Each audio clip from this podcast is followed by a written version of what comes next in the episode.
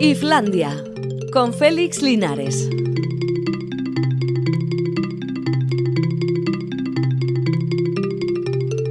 A Rachaldeón os estaréis preguntando, ¿otra vez está solo Félix? Quique no ha vuelto de sus vacaciones de la semana pasada. ¿Qué está pasando aquí? Bueno, son las cuatro y casi cinco minutos y ahí está Alberto Zubeldia, por fin una cara reconocible. ¿Pero qué pasa con Quique Martín? ¿Ha decidido jubilarse anticipadamente? ¿Ha decidido no volver ya nunca más? ¿Ha decidido prescindir de los oyentes de Islandia?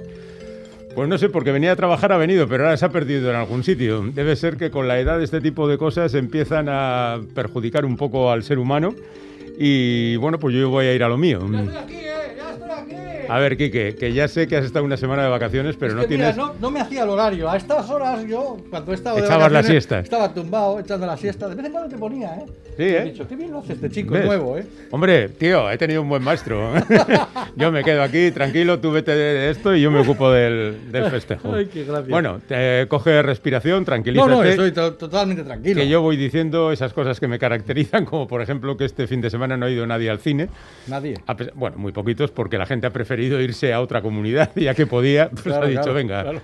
tenemos un invitado que dice que ha ido al cine. Sí, así es. Bueno, luego tú tienes una entrevista. No vamos a hablar de ti nada No, como artista, no vamos a sino nada. por la por tenemos aquí a alguien que ha ido al cine este fin de semana. Bueno, esto es un notición, un scoop auténtico. Luego lo aclaramos. Bueno, eh, pero en todo caso, la película triunfadora es otra vez eh, la película del Señor de los Anillos, en este caso la tercera, El Retorno del Rey, que ha pillado 280.000 euros en un fin de semana en el que el siguiente ha pillado 60.000. ¿Qué te apuestas que dentro de poco restrenan el REC? El Que- Rec. Claro, Hombre, ahora se- les quedan todas las de todavía No, no, las del es que, Hobbit. es que se cumplen 20 años. Ah, bueno, sí. Entonces a- Pues decirán, uy, mira, mira, estos que bien lo han hecho con el- los anillos. No, esto quiere decir una cosa, que la gente que está ahora en los 40, que era joven, adolescente por aquel entonces, es más nostálgica que las generaciones anteriores. Y quiere verlo todo en pantalla grande otra vez, ver, como tío, aquella vez que fuimos al cine en Si pantalla se grande. han dado 300 veces por la televisión, ¿a Ya, qué pero no es viene lo- esto? pero no es lo mismo. Y las películas no nuevas, ¿de verdad os dais cuenta de que estáis retrocediendo un poco en la historia cultural?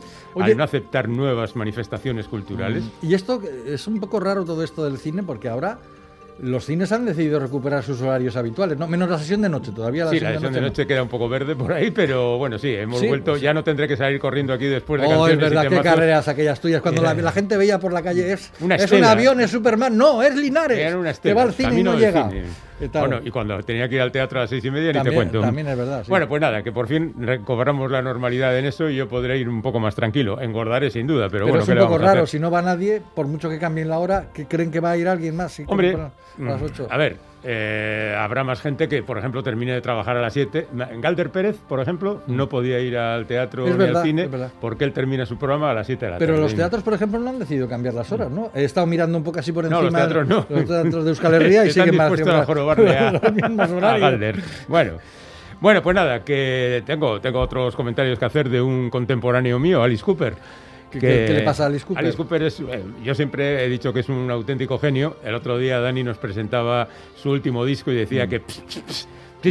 Él que sabrá, si a él le gusta Europe. Claro. Entonces, pues no discutamos de este tipo de cosas. Vale. Bueno, el asunto está en que Alice Cooper ha decidido vender un Andy Warhol que tenía. ¿Dónde? ¿Tenía un Andy Warhol? tenía un Andy Warhol Igual se lo regaló Warhol y todo. Eh, Igual se lo- incluso podía perfectamente. Mm. Porque él vivía en Nueva York y ahora que se ha ido a Arizona, pues parece que no le encaja con el mobiliario. que se compra todo de Ikea. No lo sé. Pero hoy no, será modelo rancho y cosas Ah. por el estilo. Ya ha puesto toda la casa repleta de carteles de autopista, que si Ah, moteles, que si ese tipo de cosas. ¿no? Y claro, un Warhol no. un Warhol no le encaja. Entonces, eh, por si estás interesado, te diré que la cosa está entre los 2 millones y medio y los 4 millones y medio Oh. de dólares, ¿eh? Cuidado, que no son euros. Será la enésima copia de los- las latas aquellas de tomate que hacía Andy No, Warhol. Mm. no, hay un montón de ellos, que es la pequeña silla eléctrica, Sí. pero los hay tropecientos mil en diferentes colores. Ya. Y entonces él tiene el rojo sangre. Hombre, la verdad es que es muy apropiado. No creas, es una silla eléctrica, no te, no te echa sangre. Ya, te pero ya sabes que eran muy chapuceros a la hora de También, y aplicarla. acabas sangrando si te ponían la- ahí. La pena de muerte. Otro tío que, que se retira, mira, otro igual que tú. A ver. Este es un poco mayor. Tiene 66 años, se llama Lee Child y es el autor de las novelas de Jack Reacher. Ah, seguramente más verdad, famosas por las dos apariciones de Tom Cruise haciendo de Jack Reacher en las dos películas. No estaban mal esas dos películas, por cierto. A mí yo me lo pasé bien con ellas. Bueno, pues ya Vale, te pu- vale, no me digas nada. No, no, te puedes sumar a Elvio Gandolfo y a César Aira, que son acreditados escritores de novelas muy lejanas a las de Lee Child, que aseguran que son estupendas las novelas Mm. De Lee Child, cosa que yo nunca he descubierto, pero puf, a mí ya sabes que me cuesta entrar en este tipo de cosas. Es que tú tienes el listón muy alto. Claro, y no estás a la altura del pueblo. Félix, que te subes muy arriba. Eres un poco snob. Confiésalo, sí, y pedante. Snob y pedante. No, yo no eso no he pero- dicho, ¿eh? No, Pero- pero a mí no me vale, importa. vale, vale, reconocerlo. Eh, Pero a ver, ¿qué crees? ¿Que yo no leo novelas criminales? Que sí las leo, sí, tú lo sabes, eso ya lo hombre, sé, estaría claro. pero. Lee Child, de verdad, Lee Child. Lee Child, pues, yo, pero es que yo, fíjate... dices Dennis Lehan, digo, No, bueno, vale. Bueno, voy a confesarte un secreto. No he leído ninguna novela de Lee Child. Pero he visto las he dos visto las dos películas. Y las dos películas no me parecía que estaban mal. No, eh, me he quedado un poco con el tema porque decían el autor de thrillers que, ador- que adoran las masas y los intelectuales. Ya me he quedado para ver quiénes eran. Y César Aira dice que, bueno, como Ellery Quinn y Agatha Christie. Bueno, No ha leído muchas novelas criminales sí. este hombre.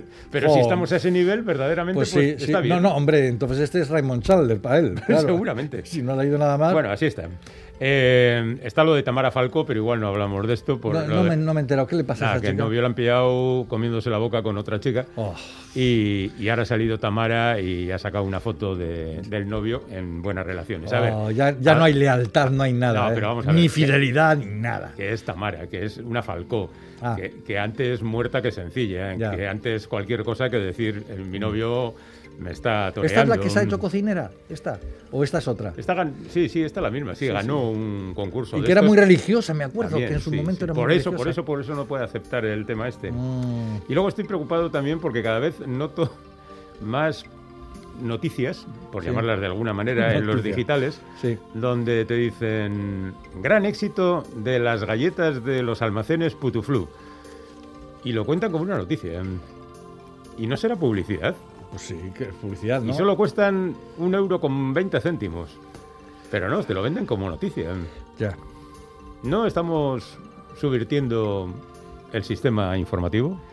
Ay. Los medios estamos echados a perder definitivamente. Uy, podríamos hablar mucho de la crítica, ¿eh? Mm, Bueno, de eso por de la supuesto. crítica actual. Y de la aglomeración de empresas en las plataformas, que cada vez se juntan más. HBO, CNN, AON y Animal Ay, a mí me, me, me- Planet, me están machacando juntos. con la publicidad de, de todas esas empresas Claro. que acabas de decir. Pero cada vez son más enormes Sí, sí, y sí, más. sí. eh, mm, se llaman gigantes de los contenidos.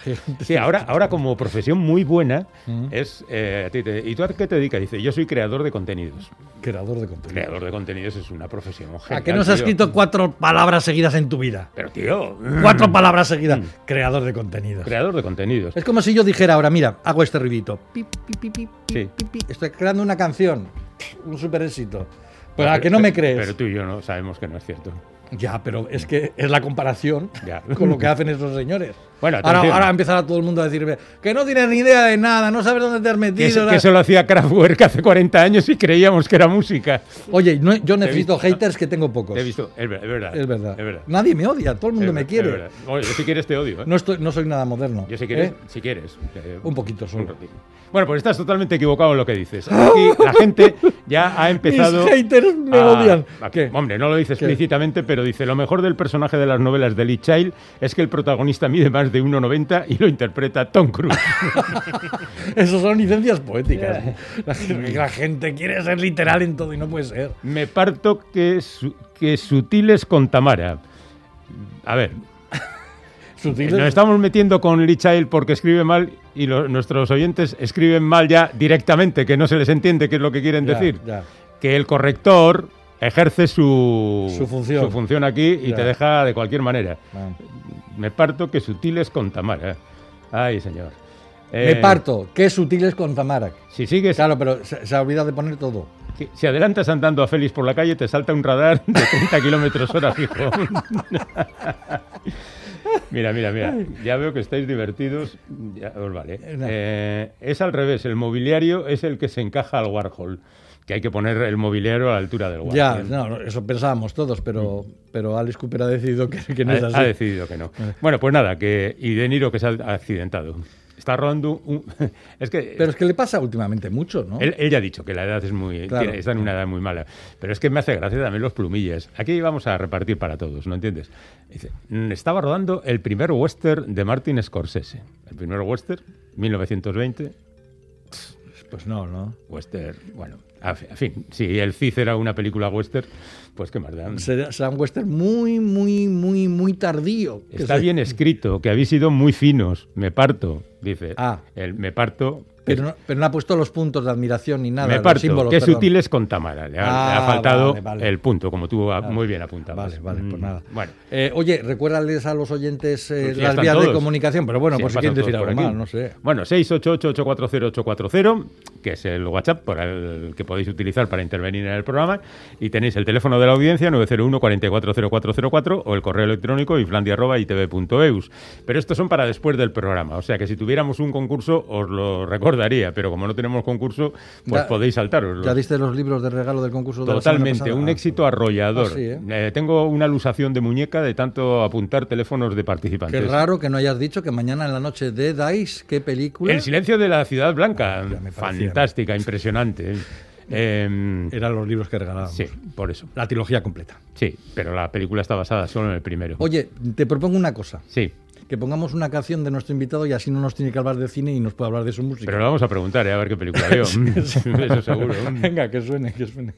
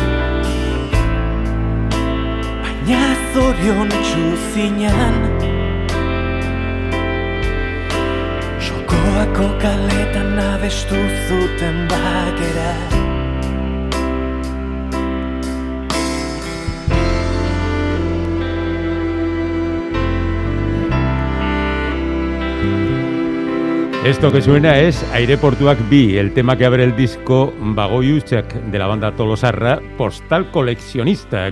Este es su segundo trabajo tras el publicado en 2019, Azken Gaua Irian, y se nota que han metido muchas horas en locales de ensayo y en conciertos. Las letras del disco las firma Íñigo Asensio, voz, armónica, acordeón, mandolina y teclados de la banda, y la música es una cuestión ya de todos los miembros del grupo. Y es que además de Íñigo Asensio, en Postal Coleccionista están Ander Zubillaga a las guitarras, Irene López a la voz también a los teclados, Juanjo Falcón al bajo y Michel Longarón a la batería. Y luego ha colaborado un montón de gente, entre los que encontramos a Miquel Urdangarín y Xavi Severio, entre otros. Este es un disco en el que hay muchos trenes y muchos viajes y bastantes referencias a la literatura, que es otra forma de viajar, claro. Presentaron el disco el viernes en su localidad natal, en Tolosa, y ya tienen citas para Iruña, Bilbao y Verástegui. Es un placer saludar al alma mater de Postal Coleccionista, Íñigo Asensio. Arrachaldeón. A Racha León. Bueno, la pregunta inicial es obligada. Y no es qué viste ayer en el cine, sino Pues estaba convencido de que iba a ser esa. cuántas postales tienes en tu colección.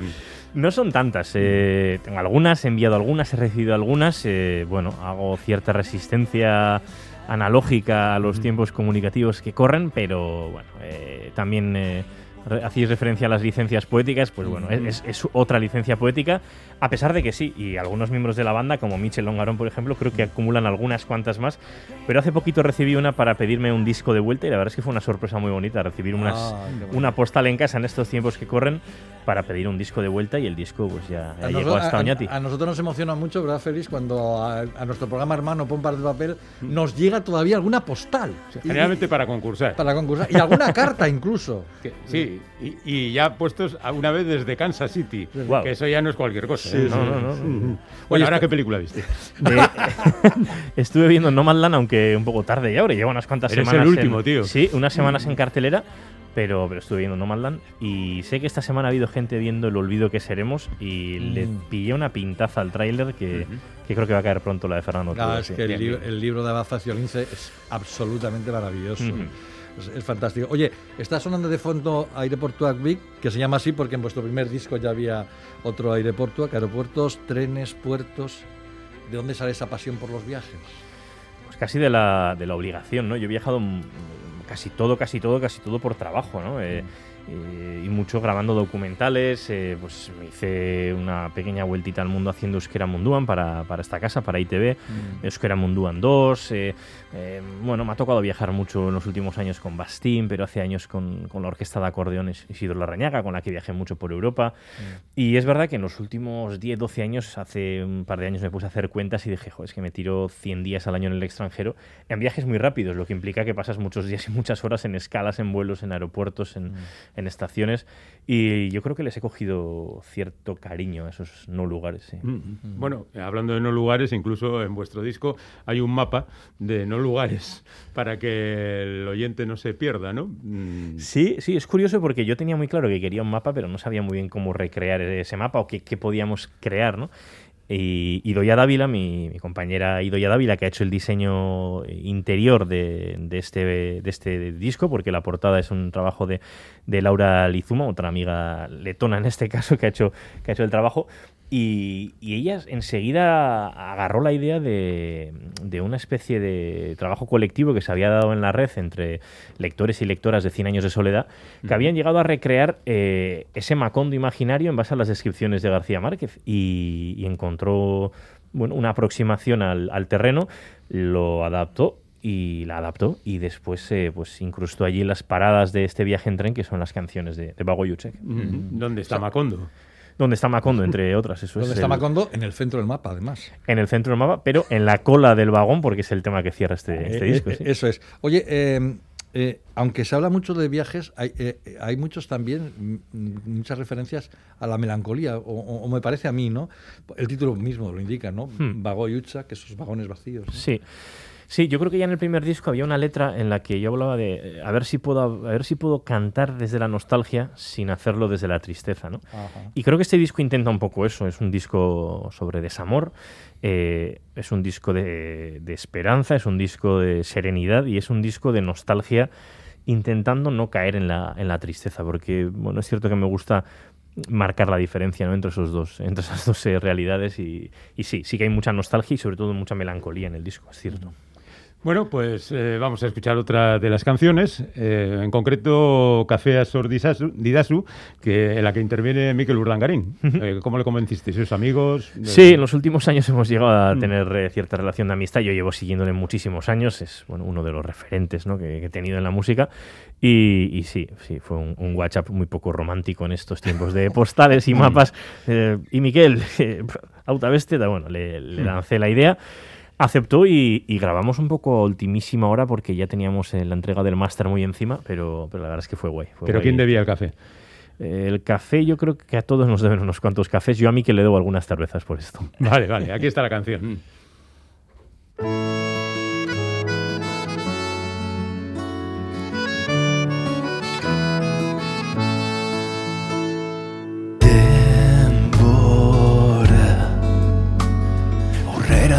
Gaua gaur etengabean.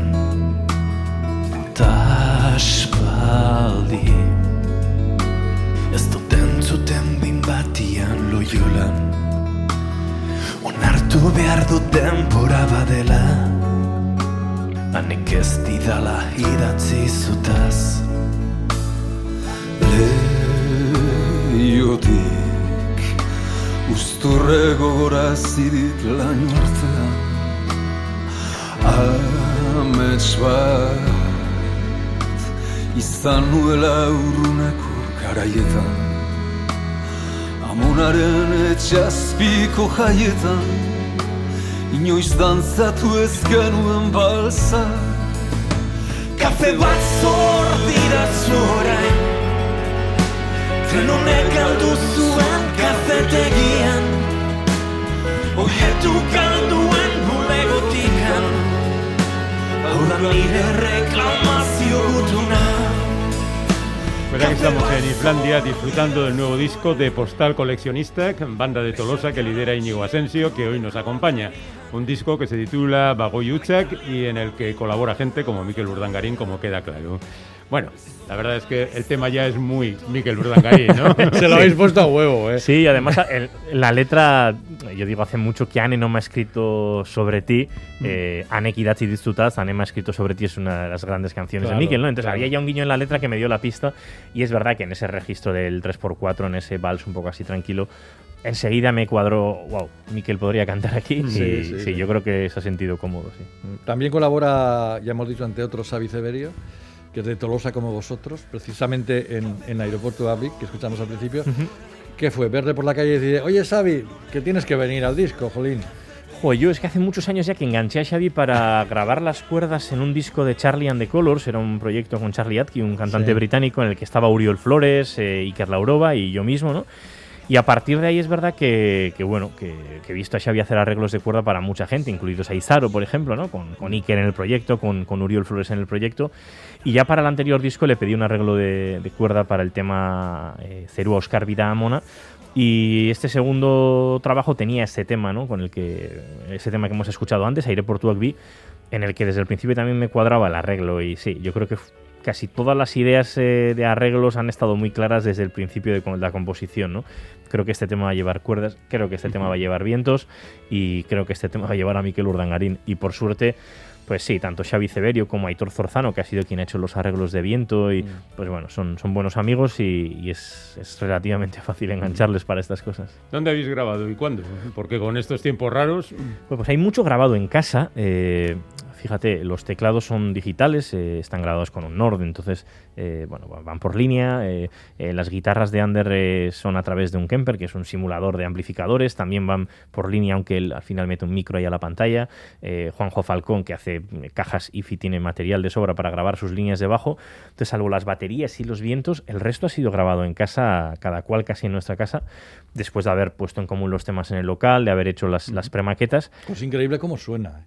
O sea, que esto- esto, hace unos años hubiera sido imposible. Sí, sí, es verdad. Es verdad que, que ha cambiado todo muchísimo, ¿no? Y es verdad que todos también tenemos la suerte de estar más o menos metidos en el mundo del audio profesional y que contamos con material para poder hacerlo. Y compartimos un, un programa informático en la nube, bueno, podría ser cualquiera de los que se utilizan hoy en día. Y en esos archivos que están en la nube, cada cual sí que nos avisamos para no pisarnos, oye, voy a grabar en este tema las guitarras, o voy yo con este piano, o voy yo con este bajo.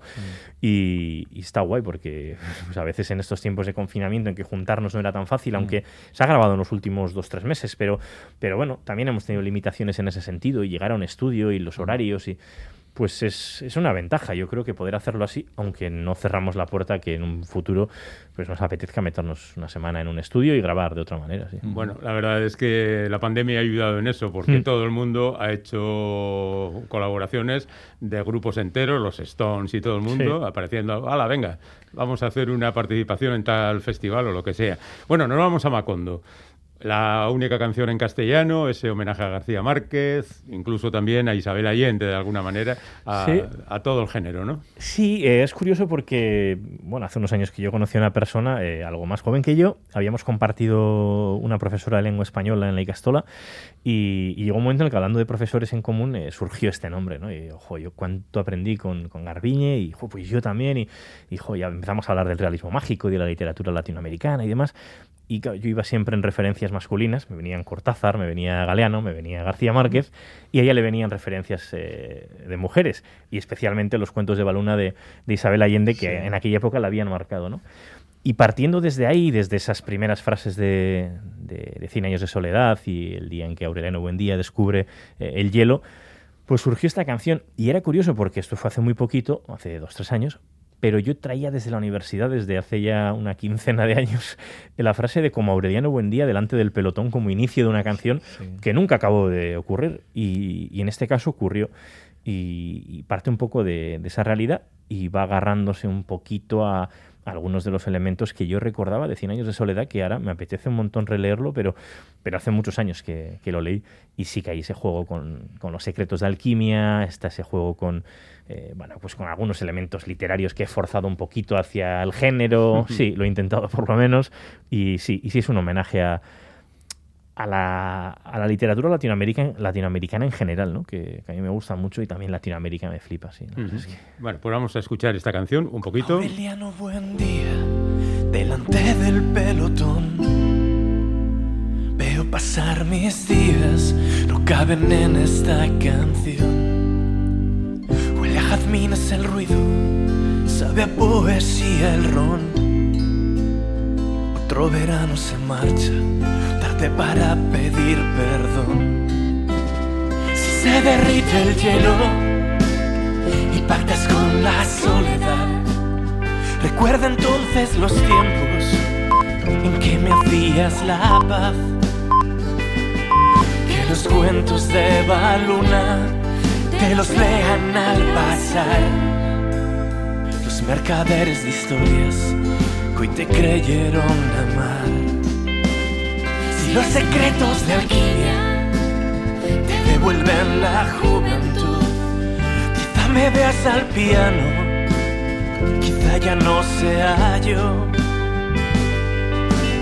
Si se refleja en tu rostro la luz rosácea de un vino, perdidos por San Francisco, puede que aún sigamos vivos.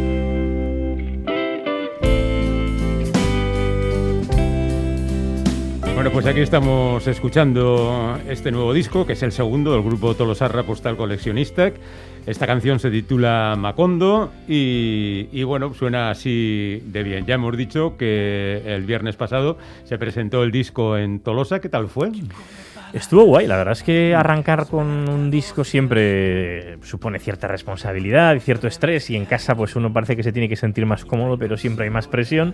Y la verdad es que fue, fue guay, rompimos el hielo, nunca mejor dicho, se derritió por fin. Y, y nada, y, y mañana estaremos ya en Pamplona en Catacrack y Sí. arrancamos, este domingo estaremos en el Aquarium de Donostia, o sea que con, con ganas ya de, de, eh, afrontar esta mini gira, sí. Ya, ya, o, sea, o sea que habéis salido bastante bien parados de la pandemia, quiero decir. Que Sí, porque ha, ha lo habido cierto es gente, que- a gente que, que- que le tocó presentar el disco en los primeros meses de la pandemia o las semanas y fue un horror. Para, tuvieron que esperar a hacer un parón de casi un año. ¿no? Sí, y a nosotros nos podía haber pasado, no tanto, pero, pero bueno, sé que, por ejemplo, en, en Vira, en, el, en Vira Culturgunea en Bilbao, han estado en abril suspendiendo un montón de conciertos Sí, sí, sí. y podía habernos ocurrido, pero por suerte parece que, bueno, que se está pudiendo hacer todo y, y vamos a poder hacer los, los conciertos que están programados. sí. Mm, Bueno, en los conciertos, ¿cuántos vais? Quiero decir que Miquel seguramente no va. No, Miquel hubiera estado en Tolosa para el estreno del disco, pero estaba un poco pachucho de la espalda y no, y no pudo venir. Eh, íbamos a estar con vientos en Tolosa porque el Teatro Leído es grande y nos daba la opción de tener a los tres vientos. Hay un par de temas arreglados para viento, pero Aitor Zorzano salía de un confinamiento forzado por la pandemia el, pro- el mismo viernes y no había tiempo de ensayar y nos pareció que era más para, para perder que para ganar eh, aquella apuesta. Y, y lo demás sí que en general en la gira iremos en quinteto, batería, bajo, guitarra eléctrica. Yo voy con la acústica, la eléctrica, la armónica. Y Irene va con, con el piano, piano, teclados y voz. Entonces, bueno, sí, en formato quinteto haremos, haremos toda la gira. Bueno, Oye, vamos a acabar con, con Lekuak Leku, que es la canción que es la que habéis sacado un videoclip, Que es una canción que tiene, eh, un videoclip que tiene muchas imágenes del mundo, de todo el mundo, ¿no? ¿Cómo, cómo ha sido la creación de este videoclip? Sí, esta canción la adelantamos ya en abril del año pasado, en pleno confinamiento, y está grabada cada cual desde casa, pero cada cual desde casa, Sí, sin, sí, sin poder salir. eh, y, y sí que es una canción que hace referencia al concepto de los no lugares, a bueno, un concepto que acuñó un antropólogo francés hace años y que creo que hoy en día es un concepto bastante común ya, ¿no? Y habla de las estaciones de los aeropuertos, de las idas y venidas, de, de cómo cada cual vive esos lugares o esos no lugares, muy en función de, su- de sus estados de ánimo. y, y tuve que hacer el vídeo desde casa sin poder salir a grabarlo. Entonces, eh, bueno, me ha tocado mucho viajar estos años, como comentaba antes, eh, por, por motivos laborales, a grabar documentales saqué discos duros, empecé a buscar y, y después ah, tenía algunas galerías de imagen también eh, que me podían eh, facilitar el asunto, algunos amigos videógrafos que sabía que iban a tener algún plano en concreto de, "Oye, no tendrás un plano de un atardecer con un avión cruzando el cielo y bueno, estas cosas un poco así. Y juntando todo conseguí coser ese, ese videoclip sí, sí, sí. Y, y bueno, pues allí se ven caras que es verdad que forman parte de, de todos esos viajes. De, Sí, muchas estaciones, muchos aeropuertos, Sí, mucho sí, de sí, todo. Sí, sí, está bien. Bueno. Está bonito. Pues oye, que siga. Incluidos Esperemos. los viajes. Que Sí, se sí, ve que bueno, en vienen pronto, o te sea que- gustan. sí, sí, o sí, sea sí. que no pasa nada. ¿eh? Aquí tenemos este Lecuac Lecu que viene a cerrar esta charla que hemos mantenido con el líder de Postal Coleccionista, que- Íñigo Asensio. Muchas gracias, compañero, que vaya todo muy bien y que Un siga la placer. música. en- Agur. Agur, Es que ricasco.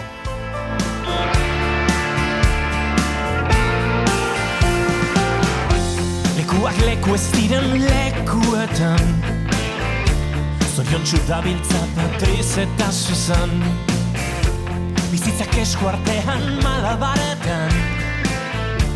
Itzuliko nahi zulen hau hemen ez bazara. Lekuak leku ez diren lekuetan Inork ez du sustrairik botatzen lurrean. Aguroz pinduen eta ongi etorrien. Lekuko diran leku ez diren lekuak geroarekin ezin jolastuta Bazoa zurruti Egun amaigabetan Ez zara nirekin Ametxan zaindari. Lekuak leku ez diren lekuetan zara Ta inork esperantza galdua badauka. Piztu dituzte jada itxasargiak lekuak leku ez ziren lekuetan zara Ta denbora mantxo igarotzen bada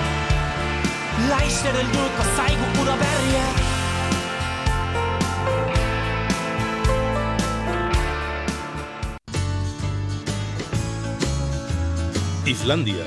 Pero qué endiabladamente bien se está aquí.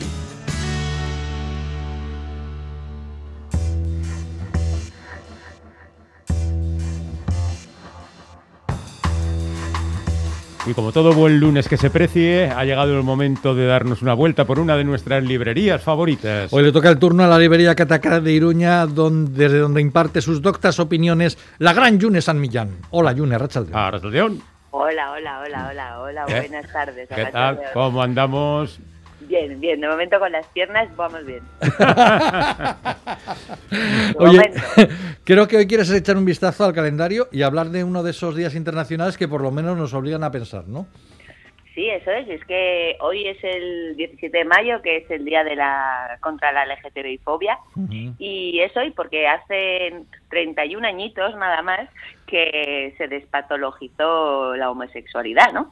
Eh, la OMS en concreto, la Organización Mundial de la Salud, y desde entonces, así como el 28J, pues es el Día del Orgullo, el día 17 de mayo es el Día contra la LGTBI-fobia. Bueno, yo verdaderamente creía que esto tenía más tiempo, pero bueno, visto así, no me extraña que todavía, a pesar de lo que se ha avanzado en este terreno, haya tantísimos huecos por rellenar, ¿no?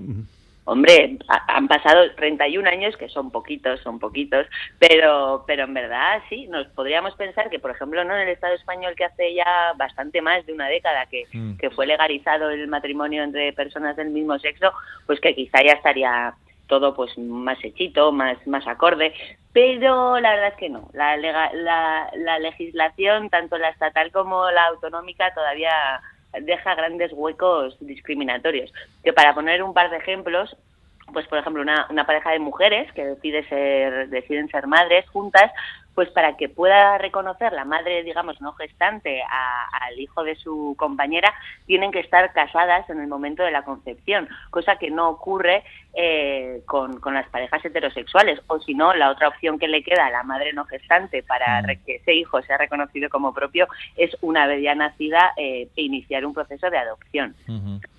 Eso por, por una parte. Luego también, si nos centramos, por ejemplo, en la legislación de aquí, de nuestra comunidad foral, ¿verdad? Pues ahí está la ley foral 8-2017, que es la igualdad de, de las personas LGTBI, que es una ley que está bastante bien, está muy, bueno, entra con muchos, muchos temas en concreto a tratarlos, pero Luego, a falta de, de, que no ha habido un desarrollo reglamentario posterior, pues hay muchas cosas que se quedan que se quedan en, en, en, papel mojado, como es la autodeterminación de género dentro de las competencias forales, evidentemente, pero por ejemplo en sanidad se podrían estar haciendo, se podría estar ya reconociendo la, el, el, género sentido, porque así lo dice la ley, y en la práctica no se hace porque no ha habido un reglamento que lo, que lo desarrolle.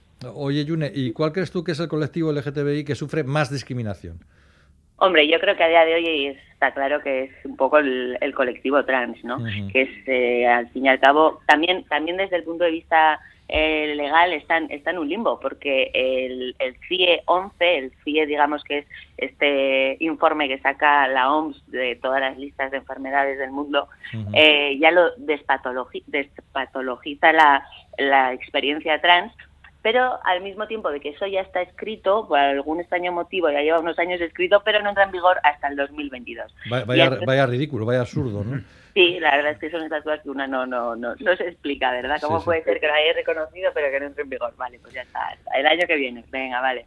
Pero bueno, cuando nos fijamos también en el Estado, pues está la ley 2007, la creo que es la 3-2007, uh -huh. que también está bastante desfasada porque porque ha habido avances científicos, técnicos, sociales y bueno, desde, desde el 2019 por lo menos sí que se permite, hubo, metió mano ahí el Tribunal Constitucional y permite que las personas menores de edad también puedan eh, modificar y, y adaptar el, en el registro civil la mención relativa al sexo, pues que la sea pues corregida, ¿no? Uh -huh. Y es, antes no lo, no lo permitía. Pero esto, por ejemplo, deviene imposible cuando ambos progenitores, si estuvieran separados o sin estarlos, pero no se ponen de acuerdo, o cuando uno no está presente y lo tienes que buscar y encontrar, y al final esto deja también a, a todos estos menores en un estado de, de vulnerabilidad en que no se están eh, respetando los derechos de, de desarrollo de, de, la propia persona y de la propia vida eh, personal, ¿no? Bueno, yo creo además, Yune, que en esto hay mucha confusión incluso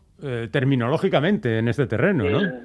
Mucha, mucha. Sí, sí, temas como la identidad, el género, la orientación, el sexo. Sí, hay muchas veces que son conceptos que, que, que nos confundimos porque también, eh, bueno, algunos son como muy concretos, otros también hay veces que, que bueno, que, que hay, hay quien, quien hace porque los confundamos incluso, ¿no?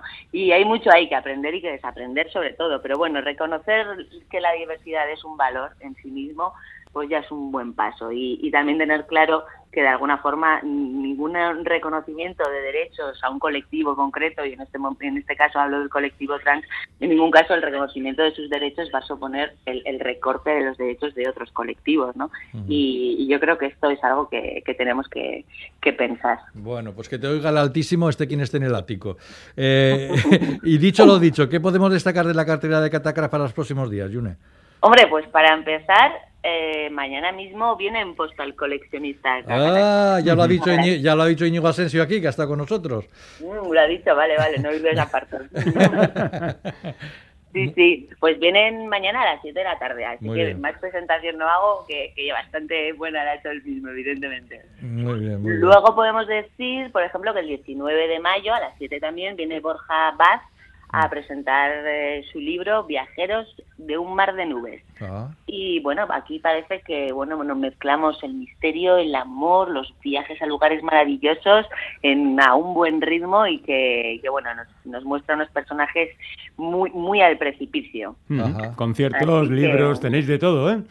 Sí, sí, y también tenemos otra presentación de libros, esto ya el 25 de mayo a las 7 de la tarde que Susana Panisello nos eh, basada en su propia en su propia ahí no me sale la palabra. Experiencia. tesis tesis. En ah, su propia ah, tesis, tesis, tesis, doctoral sí, vale, sí. Vale. nos habla de, de bueno de que el hecho de que durante la década de, de los 80 desde Francia se deportaron como a unos 70 mil, militantes de, de, las diferentes organizaciones armadas vascas de aquel momento, uh -huh. que to, todas bajo, bajo el nombre de ETA fueron deportados a diferentes lugares y que después quedaron en una especie de limbo legal, ya que Francia sí que empezó a extraditar a España, pero la parte en la que no extraditaba a España, sino que deportaba a otros países de América y de África, pues bueno, hubo ahí, bueno, ahí analiza el papel que, que jugó el terrorismo de Estado, el marco legal que la hizo posible y bueno, nos cuenta, nos cuenta eh, esta, este momento de la historia también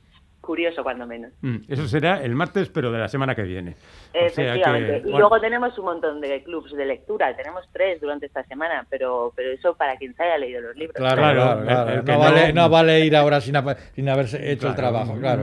En Ah, fin. el resumen. Yune San Millán, desde Catacrac, doctora en saberes varios y actriz además, que algún día tendremos que hablar de esta faceta que está un poco más escondida para nosotros, pero que sabemos que va viento en popa. Cuando queráis. Muy ya, bien. sa- ya sabéis dónde vivo. un beso, compañera. Yune, agur. Venga, Gur, gracias. Agur.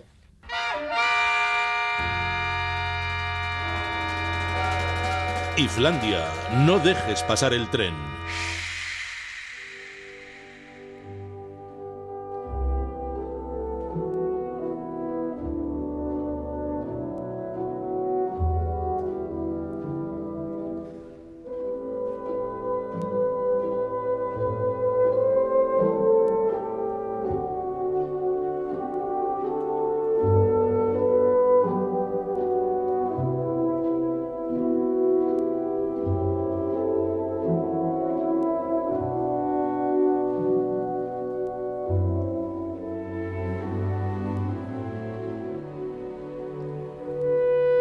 Ya estamos situados en el mundo de la música clásica. Lo que está sonando es Pavana para una infanta difunta de Maurice Ravel.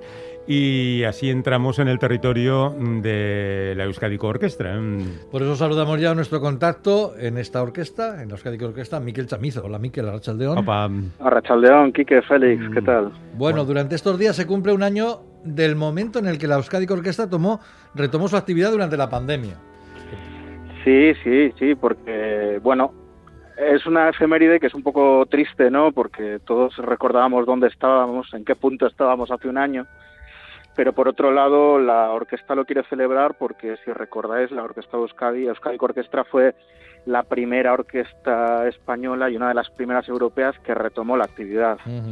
Entonces, cuando la gente todavía estaba encerrada en sus casas, decidió que debía volver a ofrecer música y bueno, pues creó todo un plan de ensayos y de conciertos para poder retomar desde la consideración de que era un momento en el que la gente necesitaba que un servicio público como la Orquesta de Euskadi pues llevase la música a la sociedad, ¿no? Entonces, bueno, eh, es verdad que durante el confinamiento, como hicieron muchos otros eh, lugares, orquestas, músicos, pues habían grabado vídeos desde las casas de los músicos. Eh, por ejemplo, hubo una Urja, una que Andrea, que grabó toda la orquesta, cada músico desde su casa, ¿no?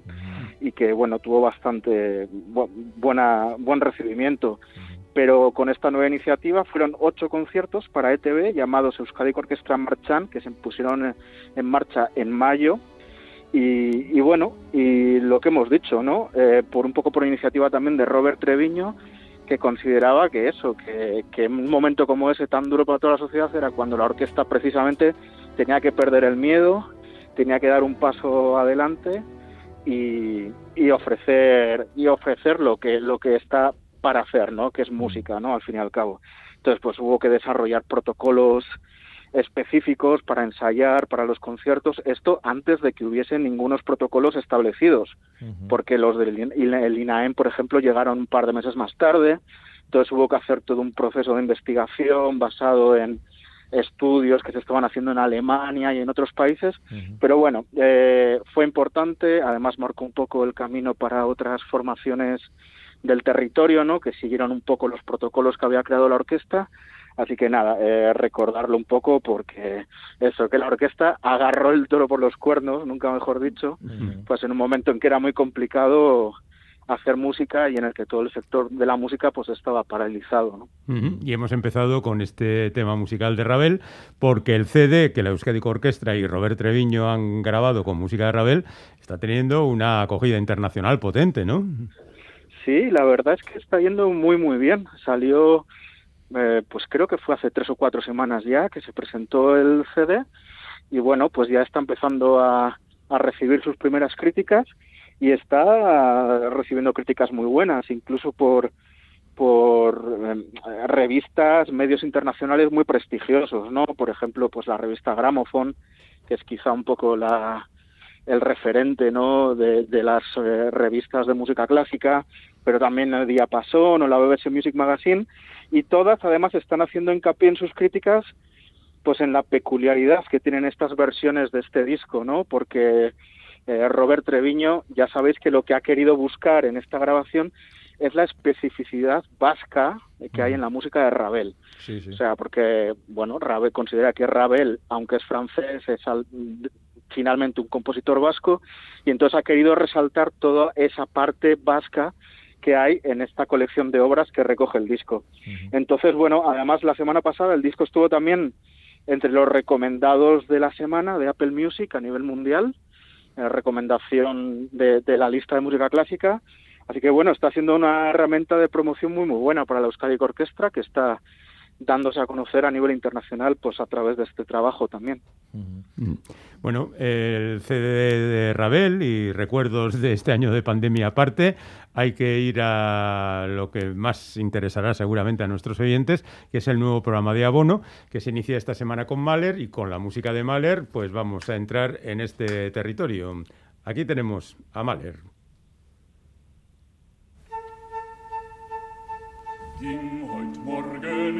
es fällt Ton auf den Gräsern hin, sprach zu mir der lustige Fink, ein Gugelt.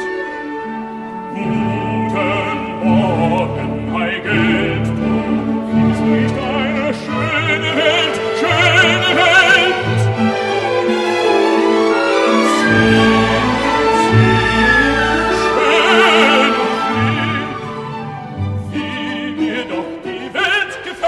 Este jueves comienza un nuevo ciclo de programas de abono, en este caso con el programa titulado Camarada Errante. Será el jueves y el viernes en el Cursal de Donostia, el lunes 24 en el Euskalduna de Bilbao, el martes en Baluarte de Iruña y terminará el miércoles 26 en el Teatro Principal de Gasteiz.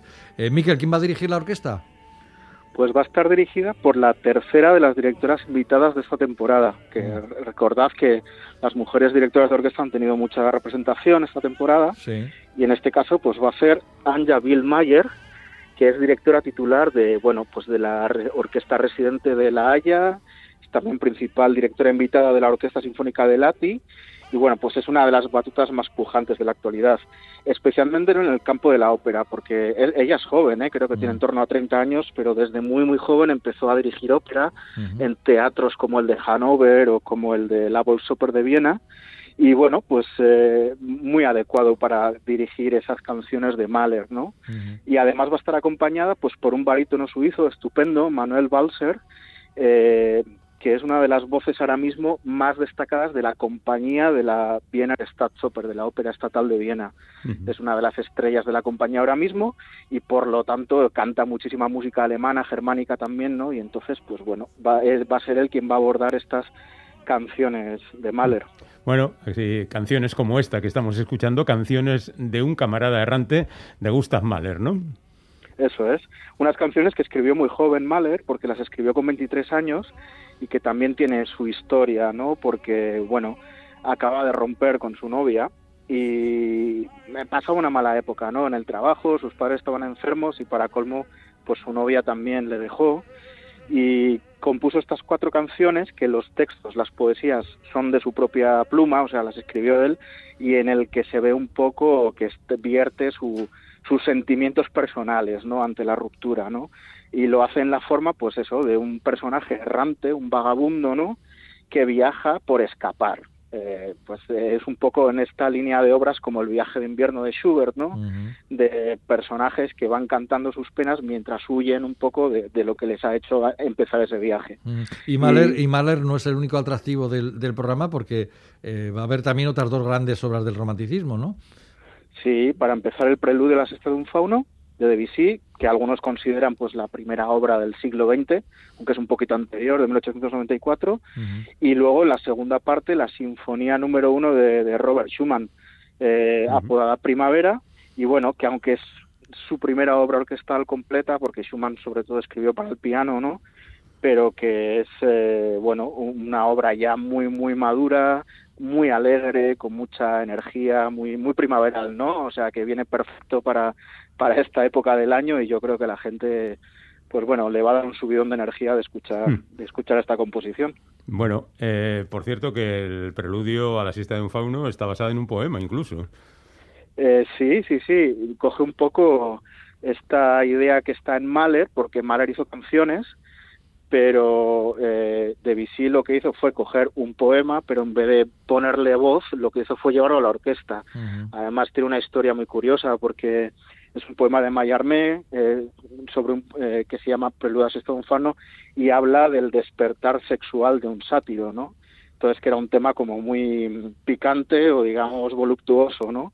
Entonces el mérito de la obra es que el propio Debussy consigue llevar esto a la orquesta y luego la obra se hizo muy famoso unos años más tarde cuando Václav Nijinsky, el mítico bailarín, ¿no? Sí, sí.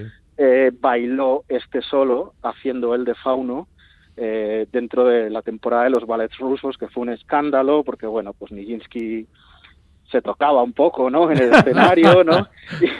Y, y para la época, pues aquello era completamente escandaloso. Entonces, bueno, es una obra maravillosa musicalmente y, y yo creo que el programa es muy completo porque dentro de ese recorrido por el romanticismo que está proponiendo la, or- la Orquesta de Euskadi esta temporada, toca a tres autores que son muy específicos y un poquito diferentes del resto, pero que también son plenamente románticos al 100%. Ujú.